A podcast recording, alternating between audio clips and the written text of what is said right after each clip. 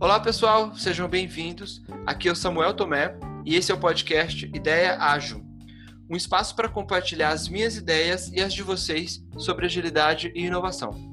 Se você é fã desse tema tanto quanto a gente, segue esse canal na sua plataforma de áudio de preferência e compartilha. A gente está avançando na temporada e esse é o quinto episódio do nosso podcast. E mudando um pouquinho o roteiro, a gente trouxe esse tema que está muito em alta, que é o trabalho remoto como a gente pode continuar sendo ágil independente do local. Durante essa crise que o mundo inteiro está vivendo por conta do coronavírus, as empresas e os funcionários estão tendo que se adaptar a uma nova forma de trabalho. E o home office vem aí se mostrando um grande aliado para isso. Mas como a gente pode continuar sendo ágil, produtivo, mantendo foco e o trabalho em equipe, mesmo remoto? É sobre isso que a gente vai falar nesse podcast. E eu não estou sozinho nessa. Eu trouxe uma grande amiga minha aqui para falar com a gente, que é a Michelle Teodoro. Ela é Enterprise Agile Coach na IBM, palestrante, facilitadora e coordenadora do Agile Campinas. E também ela possui diversas certificações aí no mundo ágil, com especialidade em Kanban. Oi, Mi, tudo bem? Ei, Samu, tudo bem com você? Como você tá? Obrigado pela oportunidade de participar, participar aqui do podcast ainda de um tema que está sendo tão discutido na, nas redes sociais, né? É, eu escrevi recentemente é, sobre esse tema para compartilhar né, o, que eu, o que eu senti, o que eu fiz quando eu comecei a trabalhar de home office. Então, bora bater um papo. Legal, Mi. Por aqui tudo bem também. Eu aqui no Rio e você em Campinas, graças ao trabalho remoto, né? Legal. E já aproveitando, dar um recado aqui pro pessoal, não se esqueçam de lavar as mãos e ficar em casa se você puder. Acho que vai ser ótimo o papo e eu realmente espero que o que a gente for falar aqui possa, de certa forma, ajudar as pessoas e conscientizar algumas, né? Então vamos lá.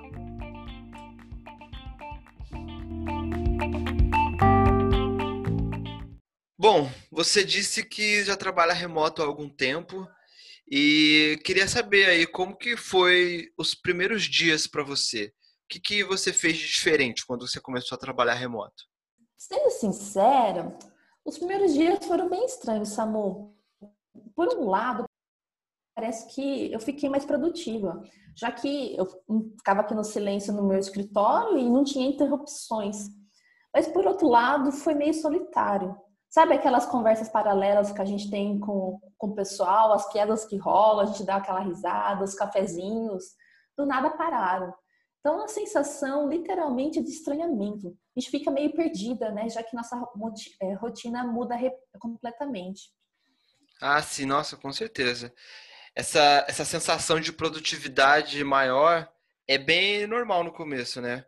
Porque acho que algumas pessoas realmente se sentem mais produtivas e para algumas atividades realmente faz parte, como preencher planilha, montar apresentação, você ali ficar desenvolvendo um código um pouco mais complicado, essas coisas que, que exigem mais atenção, porque você tem menos distração quando você está no remoto, né? Mas, ao mesmo tempo, tem essa questão da, da, da galera que é, fala dessa solidão, porque você não está mais ali todo dia com as pessoas próximas, é, você não tem alguém ali do seu lado para responder uma pergunta mais rápido. Enfim, eu também, quando comecei a trabalhar remoto, senti tudo isso ao mesmo tempo. Mas aí, quando foi passando o tempo e você se acostumando mais, como que você foi adaptando a sua rotina, Mia, no trabalho remoto? Bom, é, eu percebi que da mesma forma eu tinha uma rotina quando eu ia trabalhar lá na empresa, eu precisava de uma rotina para trabalhar de casa. Então, uma das primeiras coisas que eu fiz foi é, qual é o horário que eu começo e termino de trabalhar no dia? Assim, parece que a pergunta é meio boba, né? Porque eu sei qual é o horário que eu começo e termino, mas é super importante estabelecer limites, né? Que momento que eu estou trabalhando e no momento que eu estou em casa à toa, descansando, né? Isso é fundamental. a linha que divide em trabalho em casa é muito tênue, e por isso a gente tem que saber é, é, qual o momento que eu paro e o momento que eu, é, que eu vou iniciar. Então, quando a gente está em casa, a gente costuma até trabalhar mais, porque a gente fica tão envolvido em alguma coisa, quando a gente acaba percebendo o dano em si, já passa, trabalhou muito o tempo de trabalho. Então, resumindo, estabeleça uma rotina, isso é essencial. Sim, verdade. Estabelecer uma rotina ali, legal, horário que você começa, que você termina, e as pausas também, acho que faz muito, muito parte, né? E tem gente que realmente acaba trabalhando mais que o normal por estar tá focado, né? Como eu falei. E eu te conheço, né, Mi? Eu sei que você é bem workaholic, né? E tem uma outra parte das pessoas que acabam não tendo esse foco, que acha que trabalhar de casa é o dia que você vai ficar ali mais tranquilão, que você pode ficar relaxado, que pode trabalhar de pijama em qualquer lugar. E não é isso. trabalho remoto é o contrário disso. Eu acho que tem que encontrar um equilíbrio aí, né? Essa mudança de rotina é muito essencial. E acrescentando um pouco no que, no, no que você falou, eu acho que encontrar um local fixo aí na sua casa para trabalhar remoto também é muito legal. Se você já tiver um escritório, melhor ainda, né? Mas se não, ainda mais nesse momento aí que a gente foi pego de surpresa, tenta transformar um quarto no escritório, é, pegar um cantinho ali da, da casa e falar assim, é aqui que eu vou trabalhar remoto todos os dias, né? Se você puder investir em uma cadeira legal também, confortável para não te dar dor nas costas. Enfim, tentar fazer coisas para que o trabalho remoto seja mais agradável possível e você poder, poder proporcionar essa rotina, né? Achar atividades também aí nesse meio tempo para se desconectar também é muito importante. Relaxar aí de vez em quando, ter momentos aí para você levantar, lembrar de levantar também, né? Às, às vezes até um, um alerta no, no, no, celular é importante, porque às vezes a gente fica muito tempo sentado, né? E aí falando sobre isso um pouco, Mi, vou jogar para você de novo. Duas perguntinhas. Primeiro, no começo do seu dia, o que, que você faz antes ali? Como que você faz para ter um início de rotina legal? E outra pergunta, depois, para desligar do trabalho. Você tem alguma técnica ou atividade aí que você faz para inspirar o pessoal? Bom, uh, logo no início do dia, eu olho minha agenda para ver como que vai ser de fato o meu dia, né? Se eu vou ter muitas reuniões ou não. Então, de acordo com isso, eu planejo o que, que eu vou fazer. Então, quais serão os momentos que eu vou ter, vou fazer pausa para o café e para o almoço. Tem gente que às vezes pula nesses momentos de, de, de almoço. É essencial, a gente precisa disso. A gente não almoça na empresa, é a mesma coisa em casa. É, então, é, faça pausas para refrescar a cabeça. Então, tem esse planejamento de como você vai, vai ser o seu dia e faça essas pausas. Uh, sobre depois do trabalho, eu procuro me desligar fazendo, vendo, fazendo ou vendo outras coisas de, fora do tema de trabalho ou enfrentando uma super preguiça que eu tenho certeza que a maioria tem, que é fazer algum exercício físico. Parece que quando a gente está em casa, a preguiça te abraça e dá um aperto tão forte que só de pensar de sair e ter que ir para academia eu já fico cansada. Mas é importante nós vencermos essa preguiça, cuidar da nossa saúde e fazer algum exercício, é, exercício físico. Então, cuide da sua saúde. Sim, total. Super, meu. Eu acho que exercício físico realmente é uma ótima. Aí agora com durante essa crise tem várias pessoas fazendo live, ensinando a fazer exercício dentro de casa, né? Eu tenho, tenho, tenho tentado me arriscar em alguns aí, mas eu acho que é uma ótima fazer exercício físico antes, depois, mas durante também.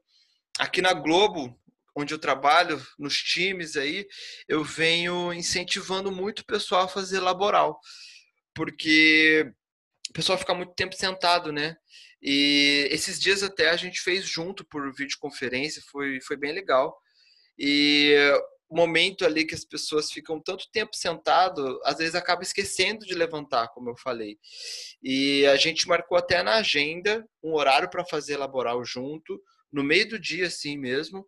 E é o momento que o pessoal dá uma alongada, levanta um pouco, e também acaba sendo o momento da gente interagir de forma informal ali. A gente acaba até marcando outros momentos para tomar café junto, mesmo que remoto.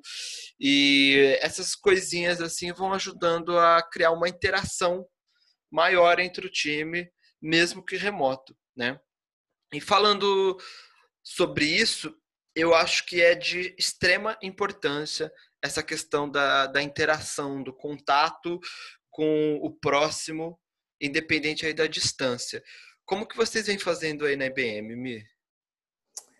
Ah, bom, a interação com as pessoas, como você disse, é super importante. E no meu caso, é um dos maiores desafios. É, eu trabalho com pessoas de diferentes países, então logo são de diferentes culturas, então faz que, que ter essa interação e sinergia seja muito desafiador.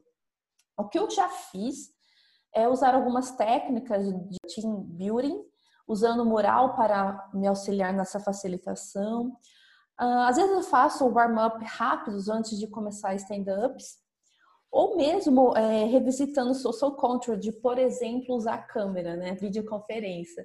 Nem, nem todo mundo que gosta de, de abrir a câmera, né, talvez seja até um, assunto que nós conversamos antes, né, de se arrumar, de tirar o pijama.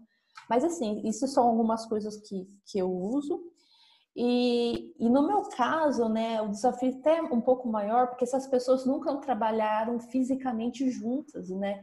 E, e fazer o engajamento acontecer pode demorar um tempo, mas é, agora voltando no, no, caso do Covid, algumas pessoas, né, a maioria das pessoas já trabalhavam juntas e, e podem com certeza usar algumas dessas técnicas que eu uso, algumas dessas atividades para dar energia e substituir parcialmente essa interação presencial.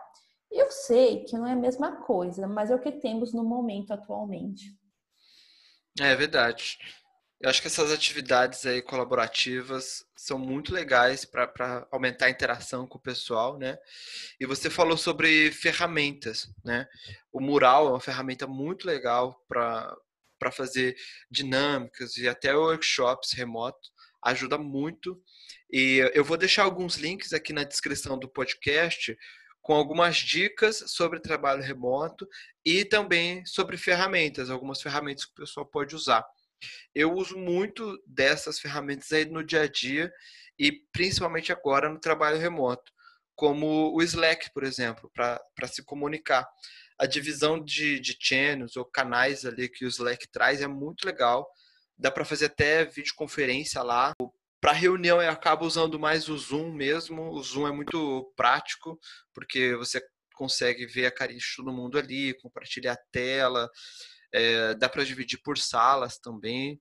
Mas tem várias outras, como o Teams da Microsoft, o Hangouts da Google, o Skype, enfim, tem várias formas que você pode usar. Só não tenta usar o grupo de WhatsApp para grupo de trabalho lógico que a gente tem o nosso grupo ali do pessoal de trabalho, mas tenta não falar sobre trabalho lá, porque acaba não sendo um canal oficial.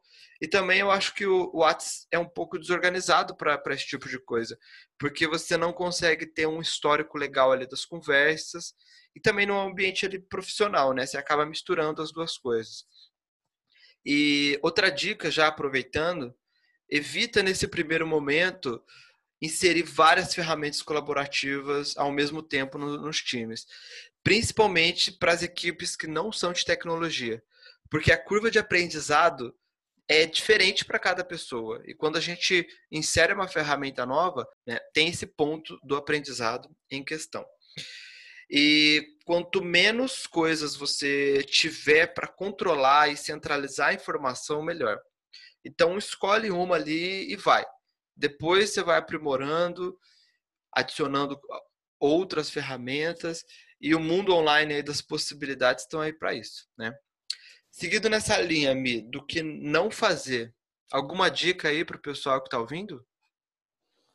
Uh, primeiro, é, eu acho que é importantíssimo não tentar controlar se todas as pessoas estão online de fato trabalhando, né? Porque eu não estou vendo, não sei se você está de fato em frente ao computador. Você confia ou não confia no seu time? Então, crie processos que deem visibilidade no, no progresso do serviço e não o que a pessoa está fazendo no momento. Uma ótima dica de dar visibilidade no trabalho é o Kanban. Então, no Kanban, nós podemos visualizar como está o serviço e gerenciá-lo. Então, gerencie o serviço e não as pessoas, ok? Uh, além disso, não dependa das reuniões para decidir é, para fazer alguma coisa ou não. Por isso é essencial garantir que as pessoas tenham, saibam as informações, é, o que é necessário é, para realizar o trabalho, sem precisar ficar toda hora é, perguntando, acionando uma outra. De novo, uh, uma dica é o uso do Kanban para visualização é, e eu tenho certeza que vai ajudar nesse quesito. Sim, total, Mi. Essa parada de, de visibilidade é demais. E também tem umas ferramentas bem legais, como o Trello, por exemplo, que é bem facinho de mexer ali, dá para montar um Kanban super rápido. Eu já falei sobre Kanban, inclusive, em um episódio aí do, do nosso podcast. Então volta aí, acho que no segundo episódio desse, desse podcast para dar uma olhadinha, se você tiver interesse.